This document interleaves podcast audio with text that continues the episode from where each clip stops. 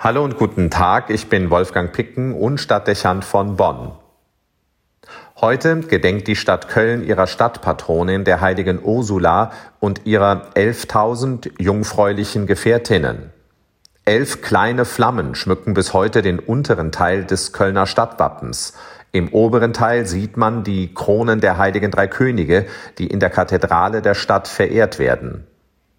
Außer einer Legende, die im Mittelalter stark ausgeschmückt wurde, scheint es wenig authentische Hinweise darauf zu geben, dass die heilige Ursula wirklich existiert hat. Eine Inschrift aus dem fünften Jahrhundert weist erstmals auf ihre Verehrung hin. Im neunten Jahrhundert mehren sich Angaben über ihre Lebensgeschichte und ihr Martyrium und im zwölften und dreizehnten Jahrhundert entwickelt sich mit dem Auffinden zahlreicher Gebeine in Köln geradezu ein Reliquienkult um die heilige Jungfrau und ihr Gefolge.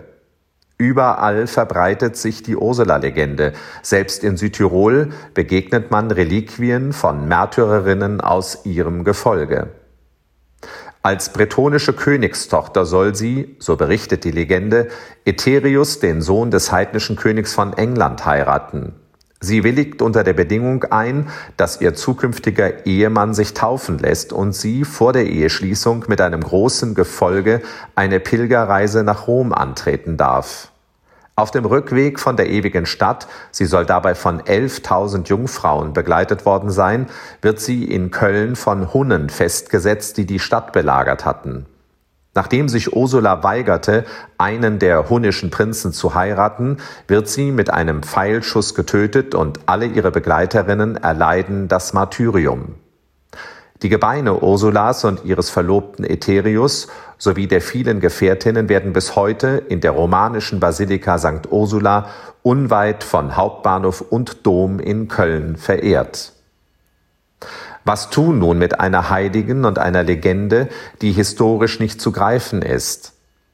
Ich erinnere mich an einen Taxifahrer in Köln, der mir sagte, dass doch klar sei, dass das alles frei erfunden wäre. Wer glaube denn daran, dass es ausgerechnet in Köln jemals zeitgleich 11.000 Jungfrauen gegeben habe?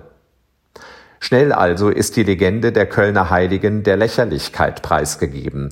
Die Folge 1970 wird sie aus dem verbindlichen Heiligenkalender der Kirche gestrichen. Wie damit umgehen, zumal wenn man den Namen Ursula trägt? Es ist nicht die einzige Heiligenlegende, die nicht auf eine historische Figur zurückzuführen ist. Es war nicht selten, dass, ohne dass wir die konkreten Anlässe dafür heute noch kennen würde, man das Schicksal von vielen in den Typos eines einzigen Heiligen übertrug. Oft verband man es mit Orten und bestimmten Erfahrungen, die sich tief in das Gedächtnis eingeprägt hatten.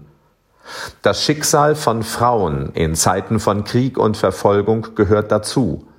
Nicht nur im Mittelalter passierte es, dass bei Überfällen und Racheakten Hunderte und Tausende von Frauen und Mädchen von Soldaten oder marodierenden Truppen vergewaltigt und ermordet wurden. Es war und ist bis heute einer der perversesten Ausdrucksformen von Gewalt, mit denen man eine andere Religion oder Kultur herabwürdigt. Man schändet die Wehrlosesten, Frauen und Kinder. Wie viele Frauen dieses Schicksal in Zeiten der Christenverfolgung und Völkerwanderung erleben mussten, wird nicht zu zählen sein. Die Zahl 11.000 dürfte dagegen verschwindend gering ausfallen.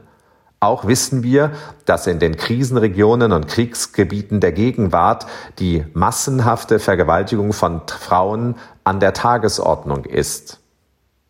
Die heilige Ursula wird damit zu einer Figur des Gedächtnisses an die vielen Frauen, die wegen ihres Glaubens oder ihrer Herkunft körperlicher Gewalt ausgesetzt sind und, wenn sie das überleben, den Rest ihres Lebens traumatisiert sind. Dieser Gedenktag enttabuisiert etwas, worüber man ungern spricht und was leicht übergangen wird. Er rückt etwas ins Bewusstsein, was oft im Gefolge von Krieg und Terror, von Religionsverfolgung und Rassenhass steht. Misshandlung und Vergewaltigung. Der Tag der heiligen Ursula prägt in das Gewissen ein, dass Gewalt an Frauen keine Bagatelle, sondern ein schreiendes Unrecht ist und dass es nichts geben kann, was solches Vergehen rechtfertigt. Nichts.